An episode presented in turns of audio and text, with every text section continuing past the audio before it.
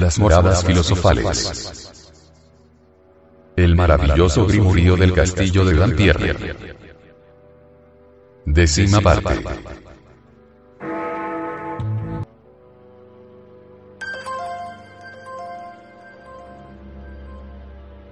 Séptima serie.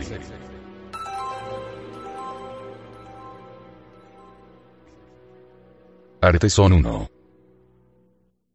Las tablas de la ley hermética, sobre las cuales se lee una frase francesa, pero tan singularmente presentada que Louis Audiard no ha sabido descubrir su sentido.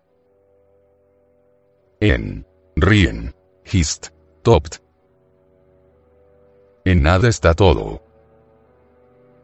Divisa primordial que se complacen en repetir los filósofos antiguos, y por la cual entienden significar la ausencia de valor, la vulgaridad y la extrema abundancia de la materia básica de la que extraen todo cuanto les es necesario. Encontrarás todo en todo lo que no es más que una virtud estíptica o astringente de los metales y los minerales, escribe Basilio Valentín en el libro de las doce claves. Así, la verdadera sabiduría nos enseña no juzgar las cosas según su precio, el beneplácito que por ellas se reciba o la belleza de su aspecto. Por el contrario, nos impele a estimar en el hombre el mérito personal, no la apariencia o la condición, y en los cuerpos, la cualidad espiritual que tienen encerrada en sí.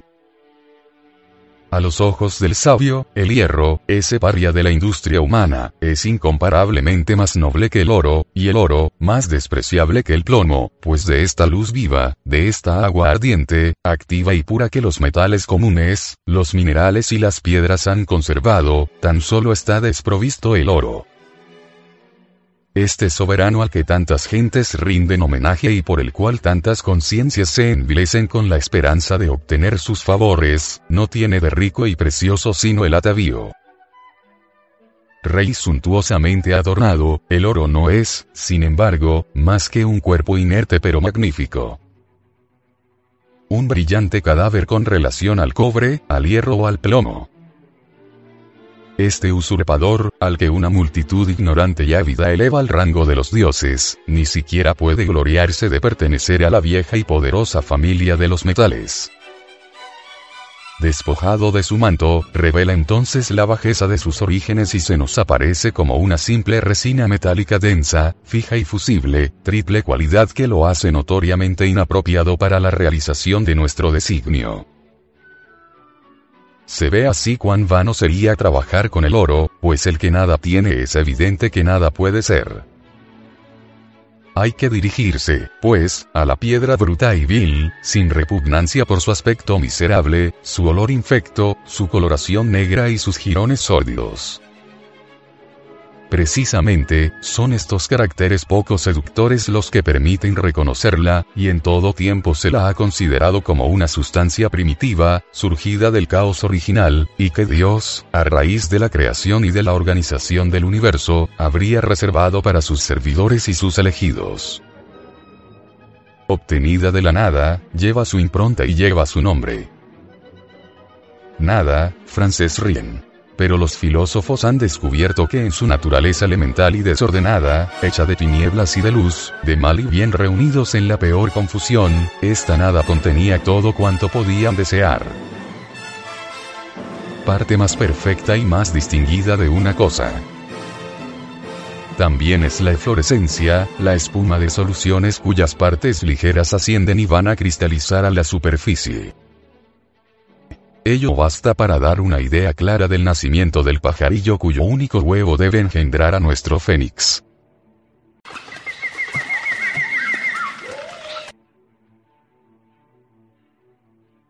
Las moradas filosofales. El maravilloso grimurío del castillo de Dampierre. Décima parte. Séptima serie. Arteson 2.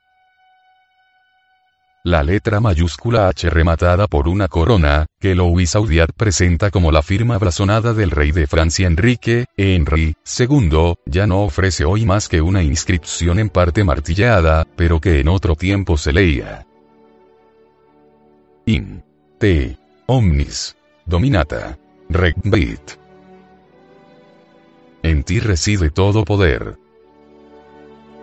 Con anterioridad, hemos tenido la ocasión de decir que la letra H, o al menos el carácter gráfico que se le atribuye, había sido escogido por los filósofos para designar el espíritu, alma universal de las cosas o ese principio activo y todopoderoso que se reconoce, en la naturaleza, en perpetuo movimiento y en vibración actuante.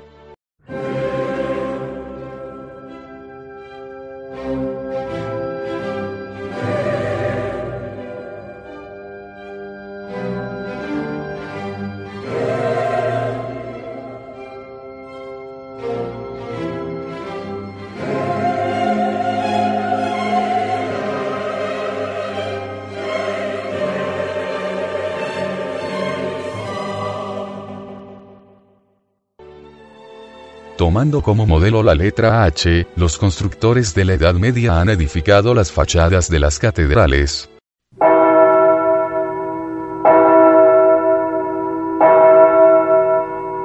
templos glorificadores del Espíritu Divino, magníficos intérpretes de las aspiraciones del alma humana en su elevación hacia el Creador.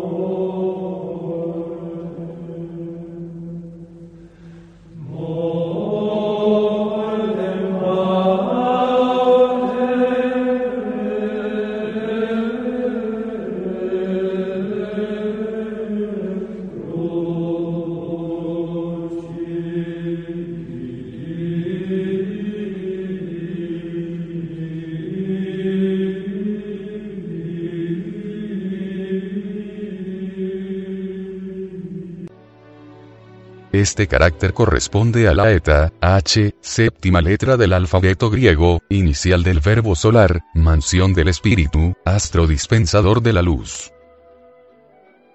Líos, sol. También es la regente del profeta Elías en griego Lías, solar, que las escrituras dicen arrebatado al cielo, como un espíritu puro, en un carro de luz y fuego. También es el centro y el corazón de uno de los monogramas de Cristo. IHS, abreviatura. De Jesús Hominum Salvator, Jesús Salvador de los hombres. Igualmente, los masones medievales empleaban este signo para designar las dos columnas del templo de Salomón, al pie de las cuales los obreros recibían su salario. Jackie y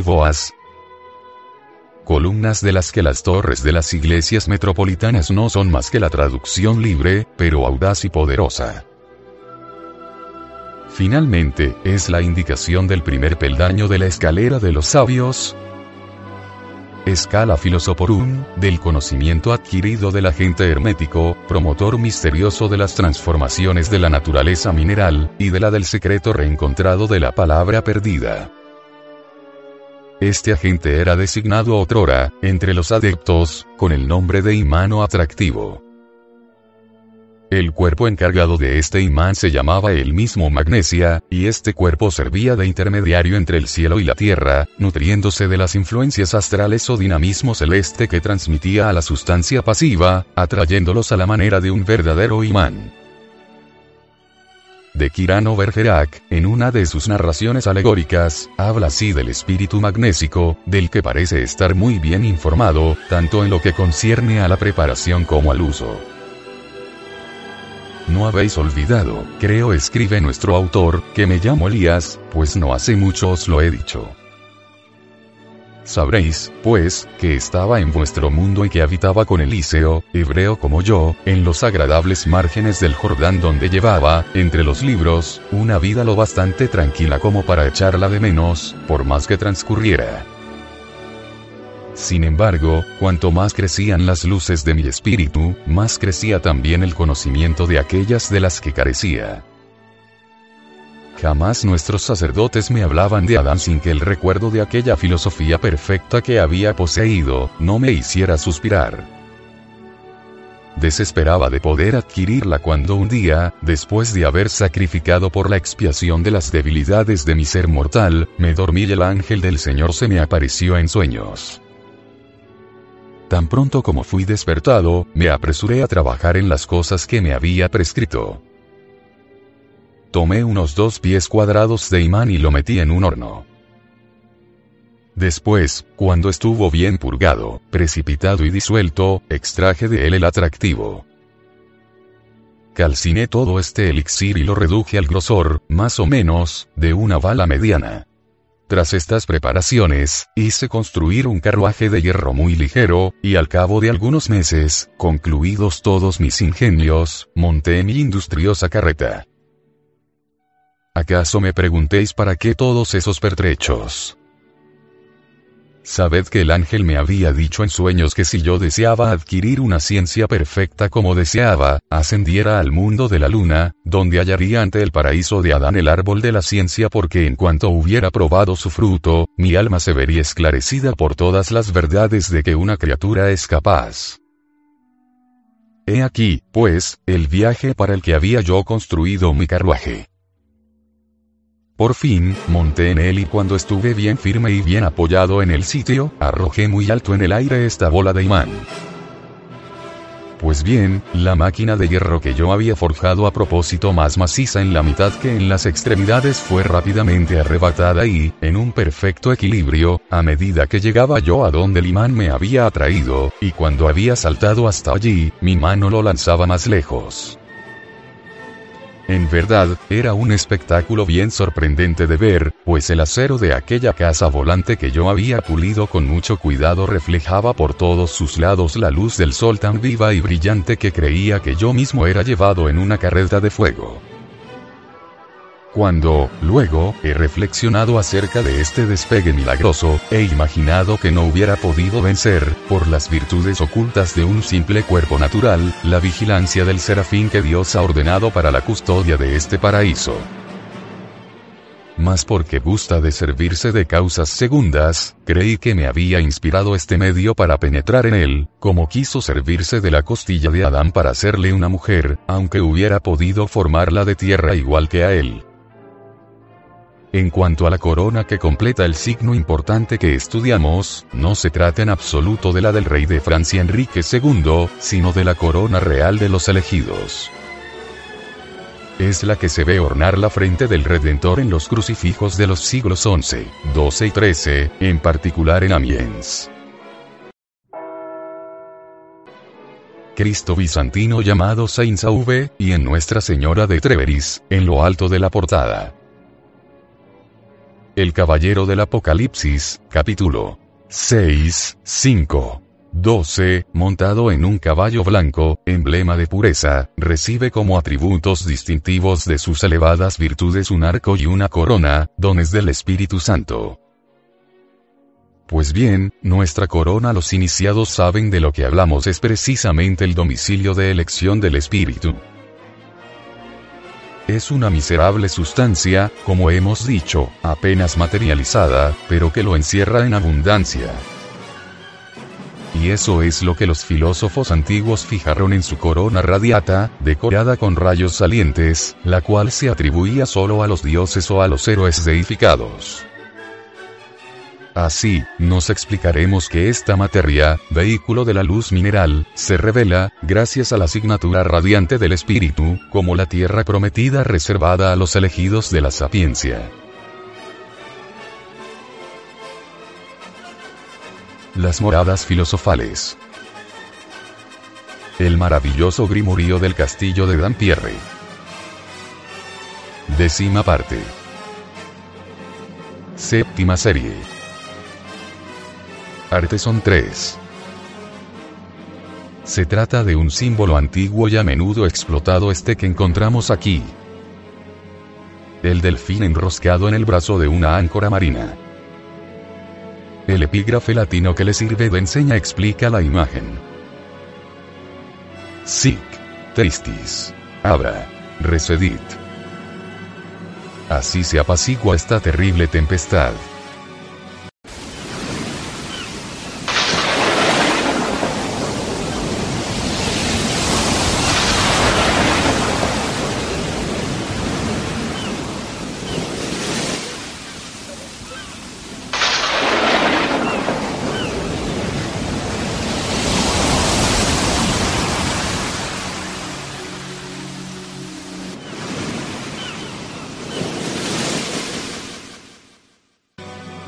Hemos tenido muchas veces la ocasión de señalar el papel importante que desempeña el pez en el teatro alquímico.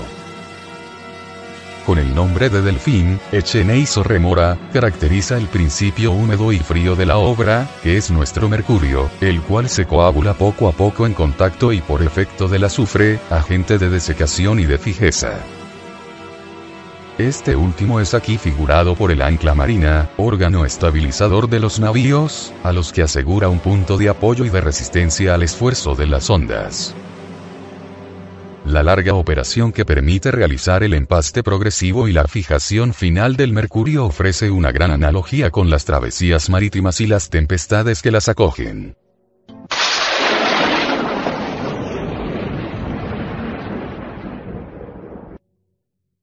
La ebullición constante y regular del compuesto hermético representa, en pequeño, una mar agitada y encrespada.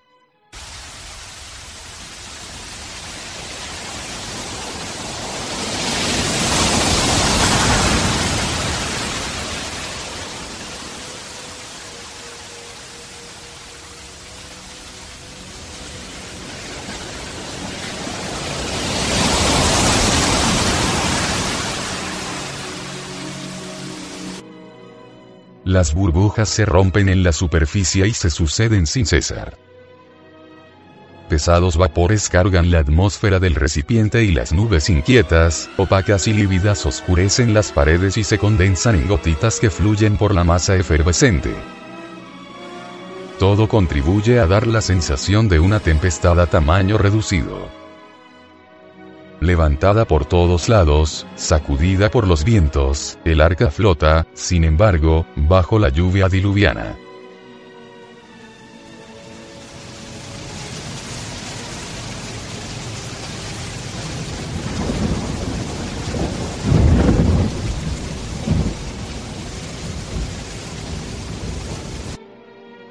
Astería se dispone a formar Delos, tierra hospitalaria y salvadora de los hijos de la Tona. El delfín nada en la superficie de las olas impetuosas, y esta agitación dura hasta que la remora, huésped invisible de las aguas profundas, detenga al fin, como una ancla poderosa, el navío que va a la deriva. Entonces, renace la calma, el aire se purifica, el agua se borra y los vapores se reabsorben. Una película cubre toda la superficie, y espesándose y afirmándose cada día marca el final del diluvio, el estadio de encallamiento del arca, el nacimiento de Diana y Apolo, el triunfo de la tierra sobre el agua y de lo seco sobre lo húmedo, y la época del nuevo Fénix. En la conmoción general y el combate de los elementos se adquiere esta paz permanente, la armonía que resulta del perfecto equilibrio de los principios, simbolizados por el pez fijado en el ancla. Sic tristis aura resedit. Este fenómeno de absorción y de coagulación del mercurio por una proporción muy inferior de azufre parece ser la causa primera de la fábula de la remora, pececillo al que la imaginación popular y la tradición hermética atribuían la facultad de detener en su camino los mayores navíos. He aquí, por otra parte, lo que sobre ella dice, en un discurso alegórico, el filósofo René Francois. El emperador Calígula se hallaba rabioso un día, de regreso hacia Roma con una poderosa armada naval. Todos los soberbios navíos, también armados y espoloneados, navegaban satisfactoriamente. El viento en popa hinchaba todas las velas, y las olas y el cielo parecían ser aliados de Calígula, pues secundaban sus designios, cuando de repente, he aquí que la galera capitana e imperial se detiene bruscamente, en tanto que las otras volaban. El emperador se enfurece, el piloto redobla su silbido y 400 comitres y galeotes al remo, 5 por banco, sudan a fuerza de empujar. El viento arrecía, la mar se enfada ante la frente y todo el mundo se sorprende de este milagro, cuando el emperador imagina que algún monstruo marino lo detiene en el lugar. Entonces, muchos nadadores se precipitan al mar y, nadando entre dos aguas, dieron la vuelta a aquel castillo flotante. Hallaron un perverso pececillo, de medio pie de largo, que habiéndose pegado al timón se entretenía en detener la galera que dominaba el universo.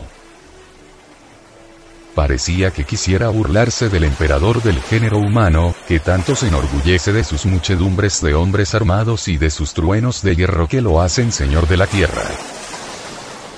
He aquí, dice en su lenguaje de pez, a un nuevo Aníbal a las puertas de Roma, que mantiene en una prisión flotante a Roma y a su emperador. Roma, la princesa, llevará a tierra a los reyes cautivos en su triunfo, y yo conduciré en triunfo marino, por las sendas del océano, al príncipe del universo. César será rey de los hombres, y yo seré el César de los Césares. Todo el poderío de Roma es ahora mi esclavo, y puede hacer los mayores esfuerzos, pues mientras yo quiera, lo mantendré en esta cárcel real. Adhiriéndome a este galeón haré más, en un instante, de lo que ellos han conseguido en 800 años dando muerte al género humano y despoblando el mundo. Pobre emperador. Cuán lejos estás de tu dignidad, con tus 50 millones de ingresos y 300 millones de hombres que están bajo tu poder. Un grosero pececillo te ha convertido en su esclavo que la mar se embravezca, que el viento se desate, que todo el mundo se convierta en galeote y todos los árboles en remos, que no darán un paso sin mi visto bueno y mi permiso. He aquí al verdadero Arquímedes de los peces, pues él solo detiene a todo el mundo. He aquí al imán animado que cautiva todo el hierro y las armas de la primera monarquía del mundo. No sé quién llama a Roma la ancla dorada del género humano, pero este pez es el áncora de las áncoras. Oh, maravilla de Dios. Ese pececito avergüenza no solo a la grandeza romana, sino a Aristóteles, que pierde aquí su crédito, y a la filosofía, que hace bancarrota, pues no hayan ninguna razón para este asunto, en el que una boca sin dientes detenga un navío empujado por los cuatro elementos y le haga arribar a puerto en mitad de las más crueles tempestades.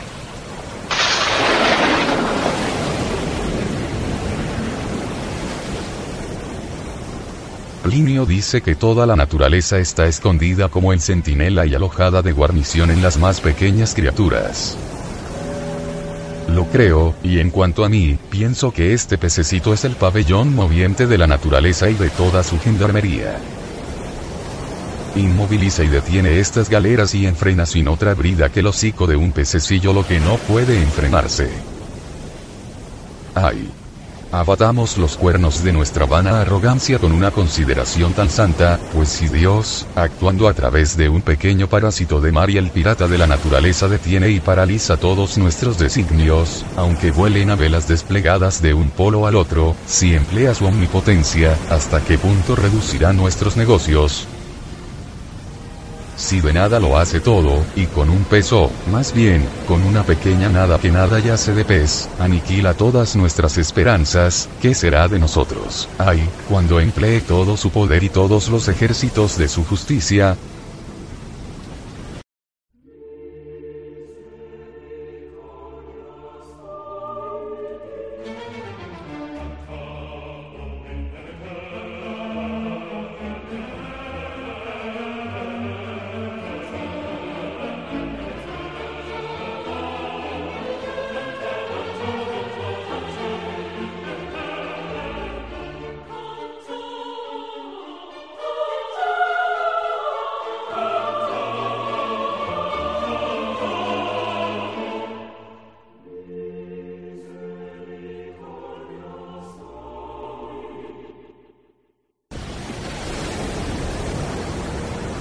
Moradas filosofales. El maravilloso grimorío del castillo de Dampierre. Décima parte. Séptima serie. Artesón 4. Cerca del árbol de los frutos de oro.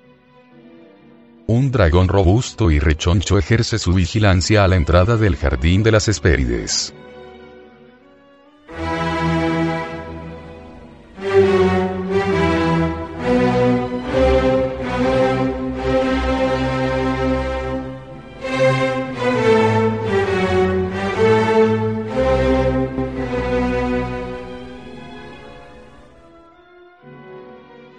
Filacteria particular de este tema lleva grabada esta inscripción.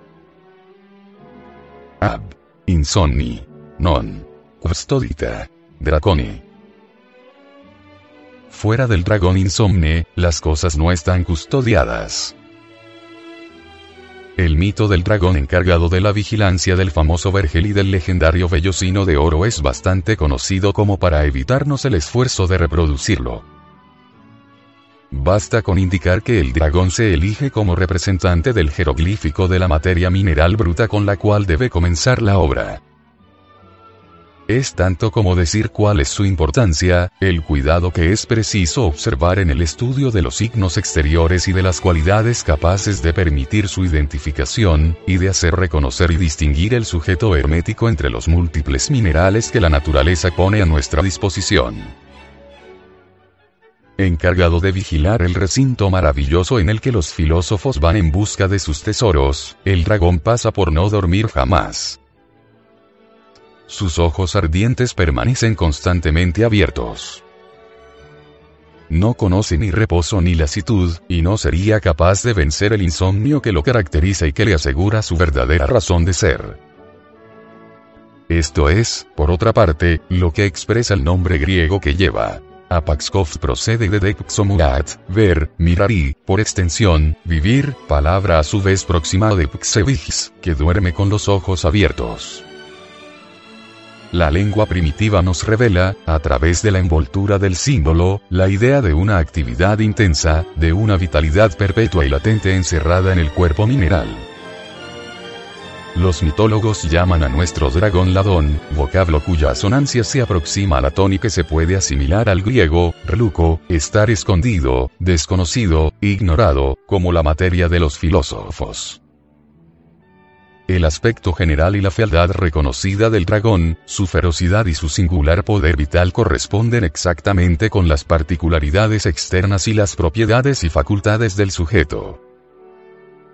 La cristalización especial de este se encuentra claramente indicada por la epidermis escamosa de aquel.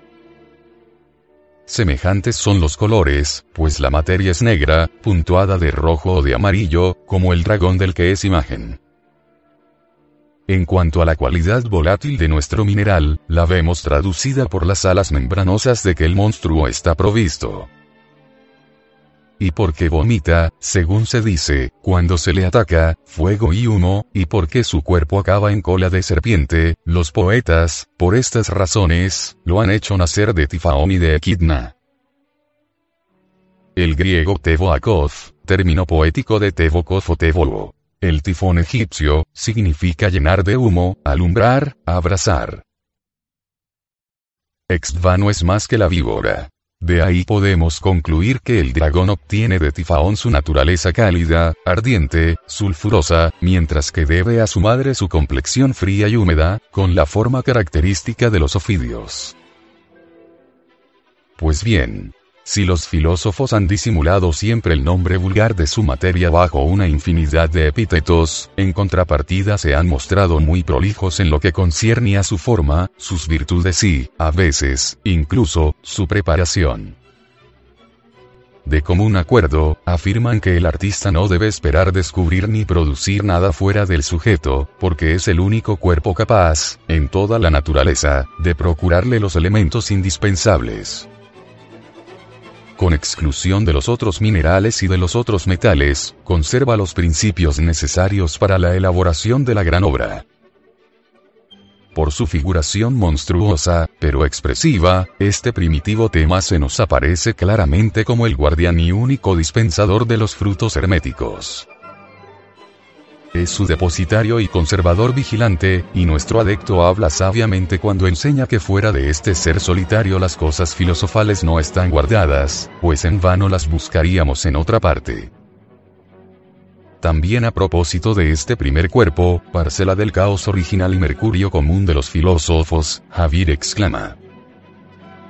Alabado sea el Altísimo, que ha creado nuestro Mercurio y le ha dado una naturaleza a la que nada resiste, pues sin él los alquimistas tendrían poco que hacer y todo su trabajo resultaría inútil. Pero se pregunta otro adepto, ¿dónde está, pues, ese mercurio aurífico que, resuelto en sal y en azufre, se convierte en el húmedo radical de los metales y en su simiente animada? Está prisionero en una prisión tan fuerte que la misma naturaleza no sería capaz de liberarlo si el arte industrioso no le facilita los medios. Las moradas filosofales.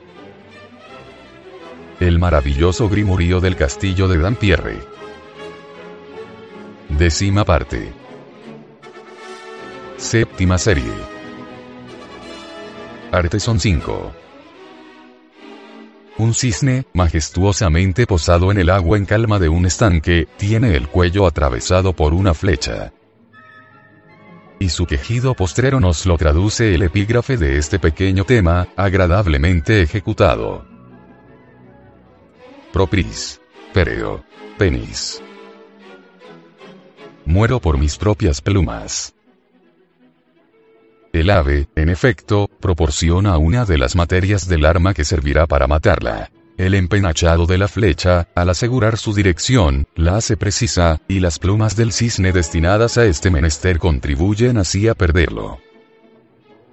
Esta hermosa ave, cuyas alas son emblemáticas de la volatilidad, y cuya blancura de nieve es la expresión de la pureza, posee las dos cualidades esenciales del mercurio inicial o de nuestra agua disolvente sabemos que debe ser vencido por el azufre salido de su sustancia, y que él mismo ha engendrado, a fin de obtener, tras su muerte, ese mercurio filosófico, en parte fijo y en parte volátil, que la maduración subsiguiente elevará al grado de perfección del gran elixir. Todos los autores enseñan que es preciso matar al vivo si se desea resucitar al muerto. Por eso el buen artista no dudará en sacrificar el ave de Hermes y en provocar la mutación de sus propiedades mercuriales en cualidades sulfurosas, ya que toda transformación permanece sometida a la descomposición previa y no puede realizarse sin ella. Basilio Valentín asegura que se debe dar de comer un cisne blanco al hombre doble ígneo. Y, añade, el cisne asado será para la mesa del rey. Ningún filósofo, que sepamos, ha levantado el velo que recubre este misterio, y nos preguntamos si es pertinente comentar tan graves palabras. Sin embargo, recordando los largos años durante los cuales nosotros mismos hemos estado detenidos ante esta puerta, pensamos que sería caritativo ayudar al trabajador que ha llegado hasta aquí a franquear el umbral. Tendámosle, pues, una mano segura y descubramos, en los límites permitidos, lo que los mayores maestros han creído oportuno reservarse. Es evidente que Basilio Valentín, al emplear la expresión hombre doble ígneo, hace referencia a un principio segundo, resultante de una combinación de dos agentes de complexión cálida y ardiente que tienen, por consecuencia, la naturaleza de los azufres metálicos. De ello puede concluirse que bajo la denominación simple de azufre, los adeptos, en un momento dado del trabajo, conciben dos cuerpos combinados, de propiedades semejantes pero de especificidad diferente, tomados convencionalmente por uno solo. Planteado esto, ¿cuáles serán las sustancias capaces de ceder estos dos productos? Semejante pregunta jamás ha recibido respuesta. Sin embargo, si se considera que los metales tienen sus representantes emblemáticos figurados por divinidades mitológicas unas veces masculinas y otras femeninas, y que tienen esas aplicaciones particulares de las cualidades sulfurosas reconocidas experimentalmente, el simbolismo y la fábula se hallarán en condiciones de arrojar alguna claridad sobre estas cuestiones oscuras. Todo el mundo sabe que el hierro y el plomo se colocan bajo la dominación de Ares y de Cronos, y que reciben las influencias planetarias respectivas de Marte y de Saturno. El estaño y el oro, sometidos a Zeus y a Apolo, comparten las vicisitudes de Júpiter y del Sol. Mas ¿por qué Afrodita y Artemisa dominan el cobre y la plata, entidades de Venus y la Luna? ¿Por qué el mercurio debe su complexión al mensajero del Olimpo, el dios Hermes, aunque esté desprovisto de azufre y cumpla las funciones reservadas a las mujeres químico-herméticas? Debemos aceptar estas relaciones como verdaderas, y no habría acaso en la repartición de las divinidades metálicas y de sus correspondencias astrales una confusión premeditada, deseada, si se nos interrogara acerca de este punto, responderíamos afirmativamente sin dudar. La experiencia demuestra de manera cierta que la gente posee un azufre magnífico, tan puro y resplandeciente como el del oro, pero sin su fijeza. El plomo da un producto mediocre, de color casi igual, pero poco estable y muy impuro. El azufre del estaño, claro y brillante, es blanco y nos inclinaría más bien a situar ese metal bajo la protección de una diosa antes que bajo la autoridad de un dios. El hierro, por el contrario, tiene mucho azufre fijo, de un rojo sombrío, apagado, inmundo y tan defectuoso que, pese a su cualidad refractaria, no sabría uno en verdad para qué utilizarlo. Y, sin embargo, exceptuando el oro, se buscaría en vano en los otros metales un mercurio más luminoso, más penetrante y más manejable. En cuanto al azufre del cobre, Basilio Valentín nos lo describe con gran exactitud en el primer libro de sus doce claves. La lasciva Venus dice está bien coloreada, y todo su cuerpo no es casi más que tintura y color semejante al del sol, y a causa de su abundancia tira grandemente hacia el rojo pero por el hecho de que su cuerpo está leproso y enfermo, la tintura fija no puede permanecer en él, y al perecer el cuerpo, la tintura perece con él, a menos que no sea acompañada de un cuerpo fijo en el que pueda establecer su sede y morada de manera estable y permanente. Si se ha comprendido bien lo que pretende enseñar el célebre adecto y se examinan con cuidado las relaciones existentes entre los azufres metálicos y sus símbolos respectivos, no se experimentará gran dificultad para restablecer el orden esotérico conforme al trabajo. El enigma se dejará descifrar y el problema del azufre doble será resuelto con facilidad. Las moradas filosofales. El maravilloso Grimurío del castillo de Dampierre. Décima parte. Séptima serie. Arteson 6. Dos cuernos de la abundancia se entrecruzan sobre el caduceo de Mercurio. Tienen por epígrafe esta máxima latina. Virtuti. Fortuna. Comes. La fortuna acompaña a la virtud. Axioma de excepción, verdad discutible en su aplicación al mérito verdadero en el que la fortuna recompensa tan raramente a la virtud que conviene buscar en otro lugar la confirmación y la regla. Pues bien, el autor de estos símbolos hace referencia a la virtud secreta del mercurio filosófico, representado por la imagen del caduceo.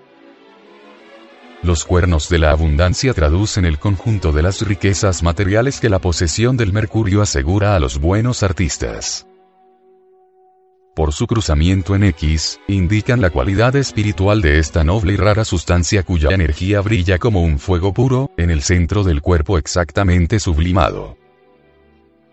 El caduceo, atributo del dios Mercurio, no podría dar lugar al menor equívoco, tanto desde el punto de vista del sentido secreto, como desde el del valor simbólico. Hermes, padre de la ciencia hermética, es considerado, a la vez, como creador y como criatura, señor de la filosofía y materia de los filósofos. Su cetro alado lleva la explicación del enigma que propone, y la revelación del misterio que cubre el compuesto del compuesto, obra maestra de la naturaleza y del arte, bajo el epíteto vulgar de Mercurio de los sabios. En su origen, el caduceo no fue más que una simple varita, cetro primitivo de algunos personajes sagrados o fabulosos pertenecientes más a la tradición que a la historia. Moisés, Atalanta, Cibeles y Hermes emplean este instrumento, dotado de una especie de poder mágico, en condiciones semejantes y generatrices de resultados equivalentes. El palaos griego es, en efecto, una vara, un bastón, un mango de jabalina, un dardo y el cetro de Hermes. Esta palabra se deriva de pau, que significa golpear, compartir y destruir. Moisés golpea con su vara la roca árida que Atalanta, a ejemplo de Cibeles, orada con su jabalina. Mercurio separa y da muerte a las dos serpientes empeñadas en un duelo furioso arrojando sobre ellas el bastón de los repopot, es decir, de los correos y mensajeros, calificados portadores de alas porque tenían por insignia de su cargo alas en su sombrero. El petazo alado de Hermes justifica, pues, su función de mensajero y mediador de los dioses.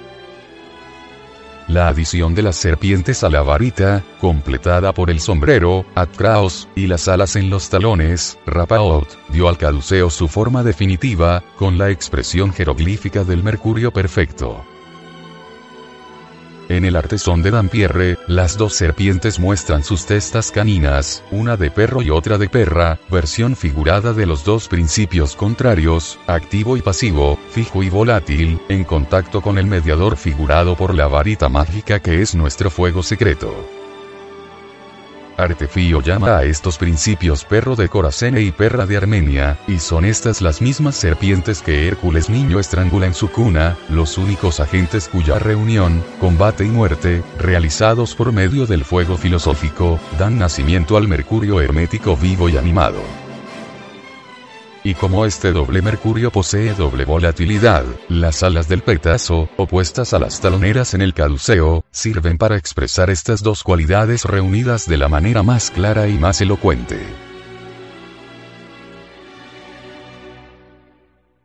Las moradas filosofales.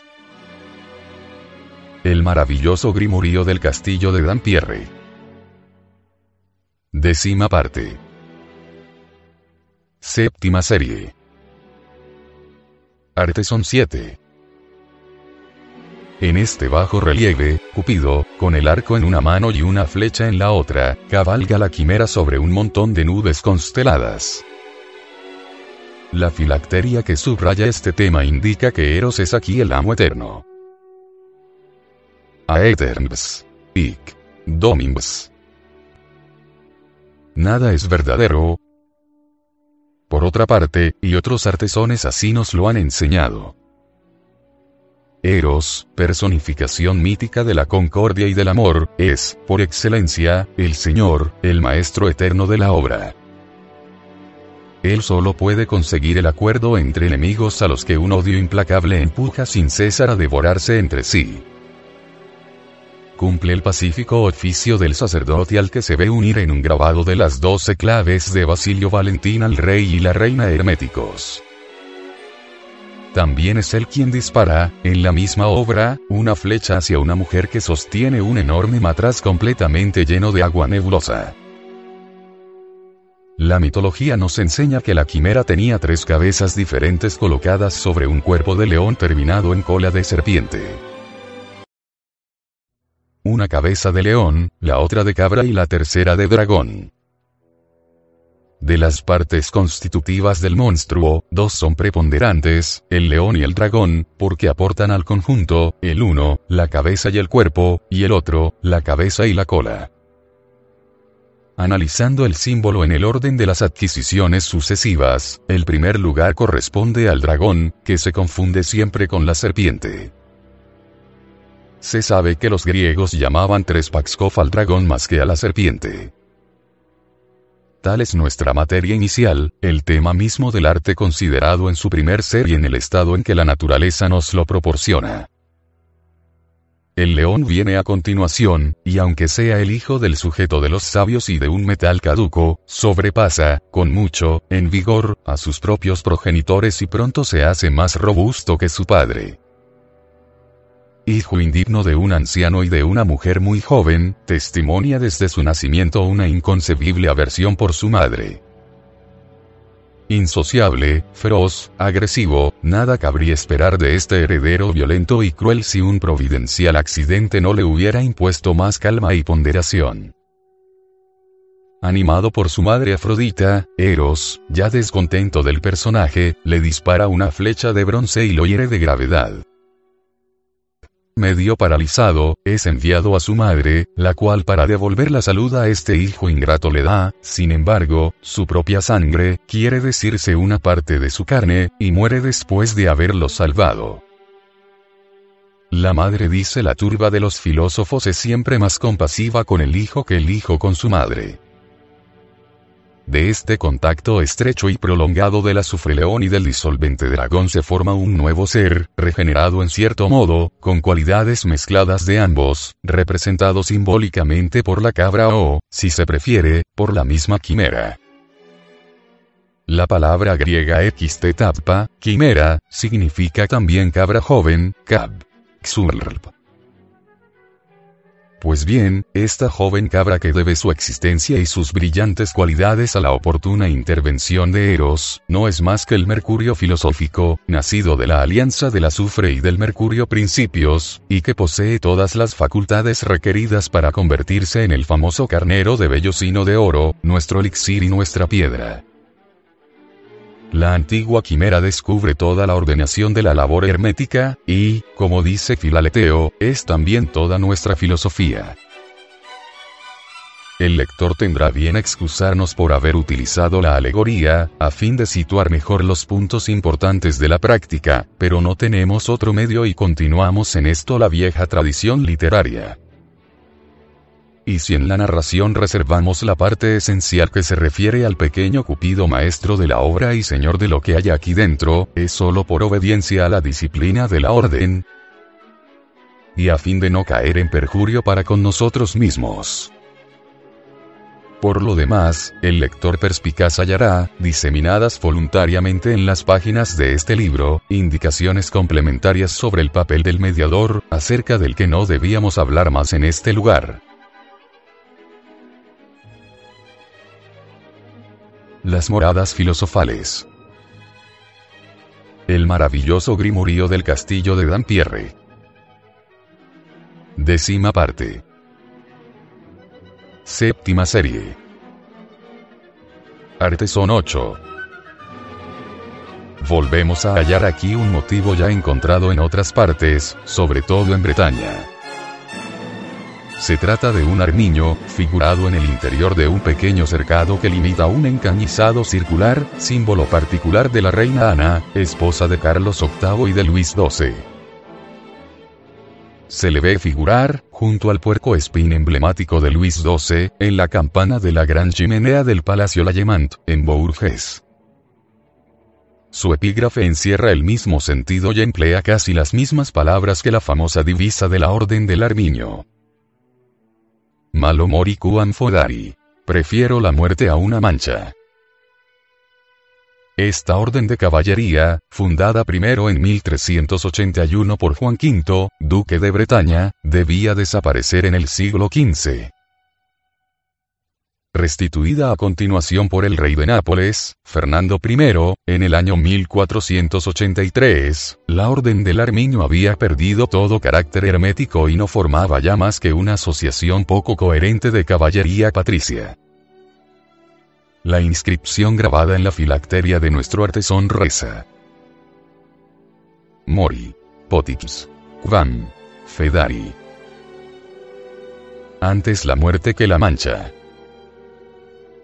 hermosa y noble máxima de Ana de Bretaña, máxima de pureza aplicada al pequeño carnicero cuya blanca piel constituye, según se dice, el objeto de los atentos cuidados de su elegante y flexible poseedor.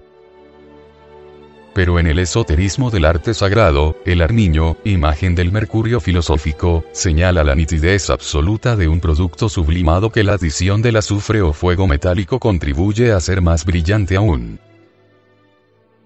En griego, armiño se dice, nobrachos, palabra derivada de, robros o arobertos, la cima, el abismo, el mar, el océano, a veces simplemente el agua de nuestra madre, es decir, de la materia primitiva y caótica llamada sujeto de los sabios. Los maestros nos enseñan que su mercurio segundo, esta agua póntica de la que hablamos, es un agua permanente la cual, contrariamente a los cuerpos líquidos, no moja las manos, y su fuente fluye al mar hermético.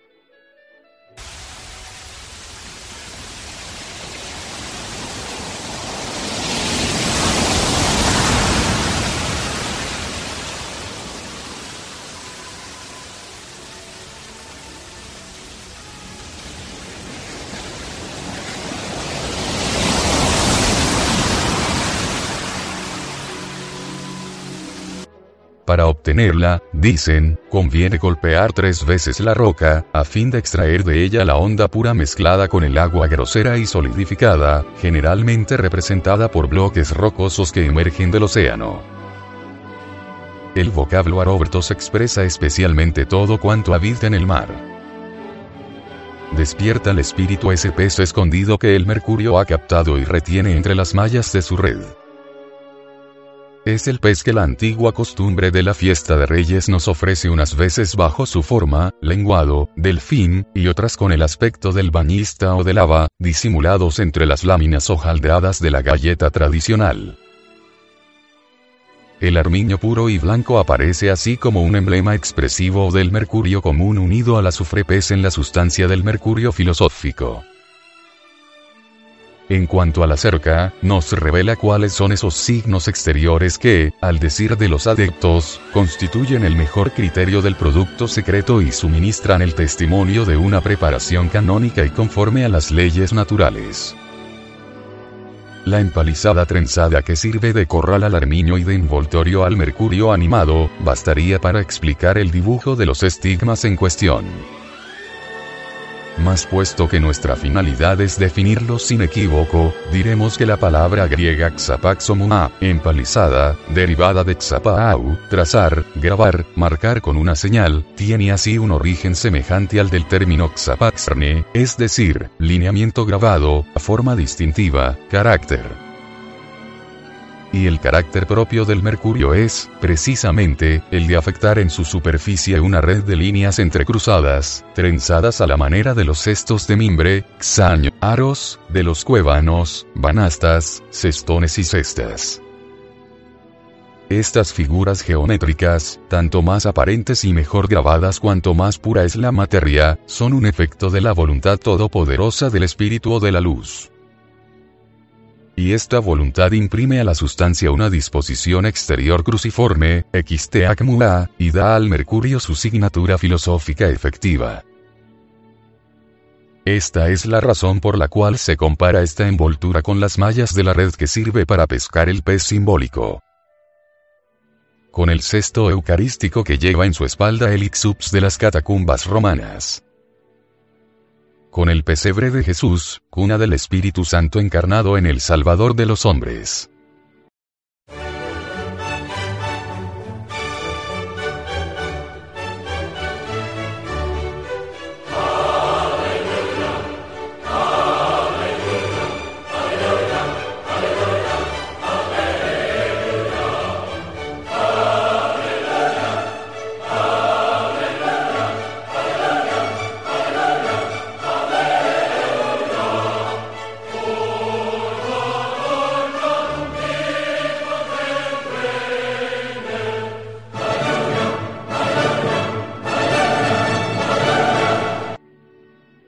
Cisto de Baco, que se decía contenía no se sabe qué objeto misterioso.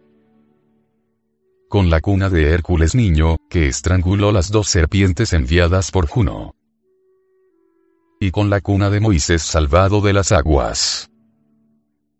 Con el pastel de los reyes, que tiene los mismos caracteres con la galleta de caperucita roja, la más encantadora creación, acaso, de esas fábulas herméticas que son los cuentos de mi madre la oca, etc.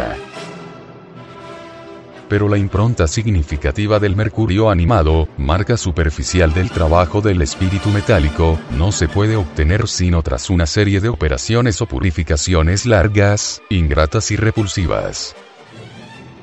Tampoco debe ahorrarse ningún esfuerzo ni temer el tiempo ni la fatiga si se quiere estar seguro del éxito. Hágase lo que se haga o se desee intentar, el espíritu jamás permanecerá estable en un cuerpo inmundo o insuficientemente purificado. La divisa, del todo espiritual, que acompaña a nuestro niño, lo proclama. Antes la muerte que la mancha.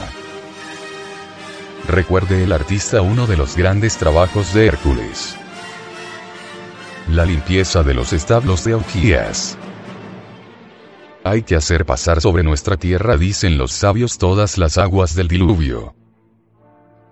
Estas son imágenes expresivas de la labor que exige la purificación perfecta, obra simple, fácil, pero tan fastidiosa que ha desanimado a gran cantidad de alquimistas más ávidos que laboriosos y más entusiastas que perseverantes. Las moradas filosofales. El maravilloso grimurío del castillo de Dampierre. Décima parte. Séptima serie. Arteson 9. De cuatro cuernos se escapan llamas. La divisa es frustra. En vano. Es la traducción lapidaria de los cuatro fuegos de nuestra cocción. Los autores que han hablado de ellos nos los describen como otros tantos grados distintos y proporcionados del fuego elemental que actúa, en el seno del Atanor, sobre el revis filosofal. Al menos, tal es el sentido que se sugiere a los principiantes, y que estos, sin reflexionar demasiado, se apresuran a poner en práctica. Sin embargo, los filósofos certifican que jamás hablan más oscuramente que cuando parecen expresarse con precisión. Asimismo, su claridad aparente engaña a los que se dejan seducir por el sentido literal, y no se preocupan en absoluto por asegurarse si concuerda o no con la observación, la razón y la posibilidad de naturaleza. Por ello, debemos prevenir a los artistas que intenten realizar la obra según este proceso, es decir, sometiendo la amalgama filosófica a las temperaturas crecientes de los cuatro regímenes de fuego, que serán infaliblemente víctimas de su ignorancia y se verán frustrados a causa del resultado inesperado. Que traten en primer lugar de descubrir lo que los antiguos entendían por la expresión figurada del fuego y por la de los cuatro grados sucesivos de su intensidad pues no se trata aquí en absoluto del fuego de las cocinas, de nuestras chimeneas o de los hornos altos. En nuestra obra afirma Filaleteo, el fuego ordinario no sirve más que para alejar el frío y los accidentes que podría causar. En otro lugar de su tratado, el mismo autor dice positivamente que nuestra cocción es lineal, es decir, igual, constante, regular y uniforme de un extremo al otro de la obra.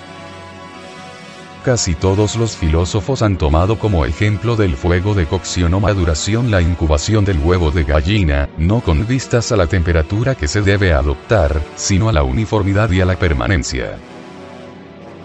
También aconsejamos vivamente considerar antes que cualquiera otra cosa la relación que los sabios han establecido entre el fuego y el azufre, a fin de obtener esta noción esencial de que los cuatro grados del uno deben corresponder infaliblemente a los cuatro grados del otro, lo que es decir mucho en pocas palabras.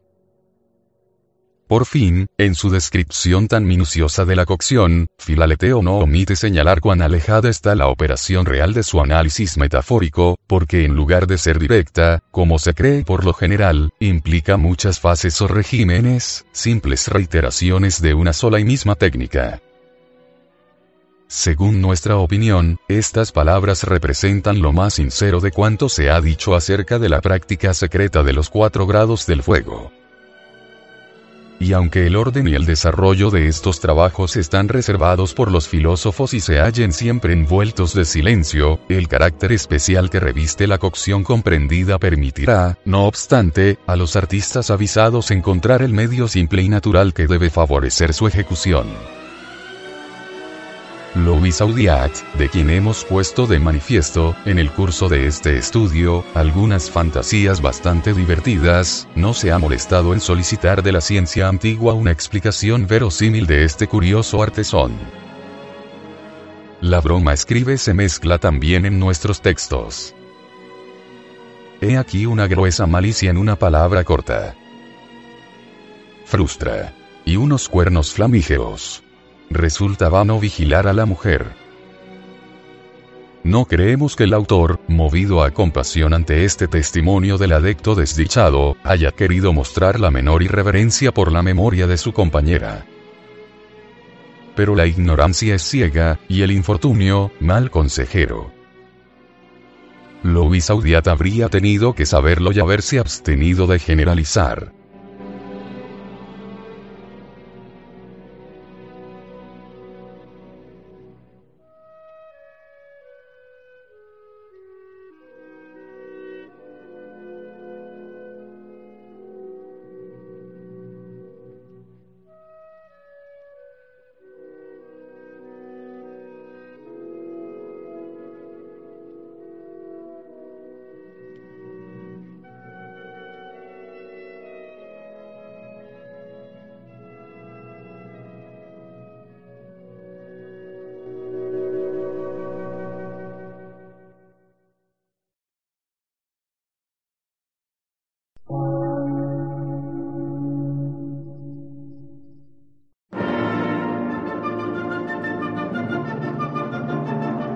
Emisora, gnóstica, transmundial.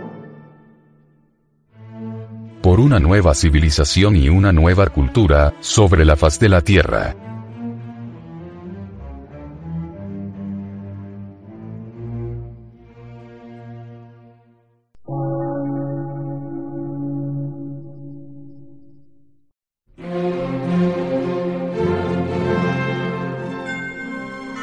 Medio de radiodifusión. Científico, artístico, místico y filosófico. De la Asociación Colombiana de Centros de Estudios Gnósticos, Antropológicos, Psicológicos y Culturales. A. C.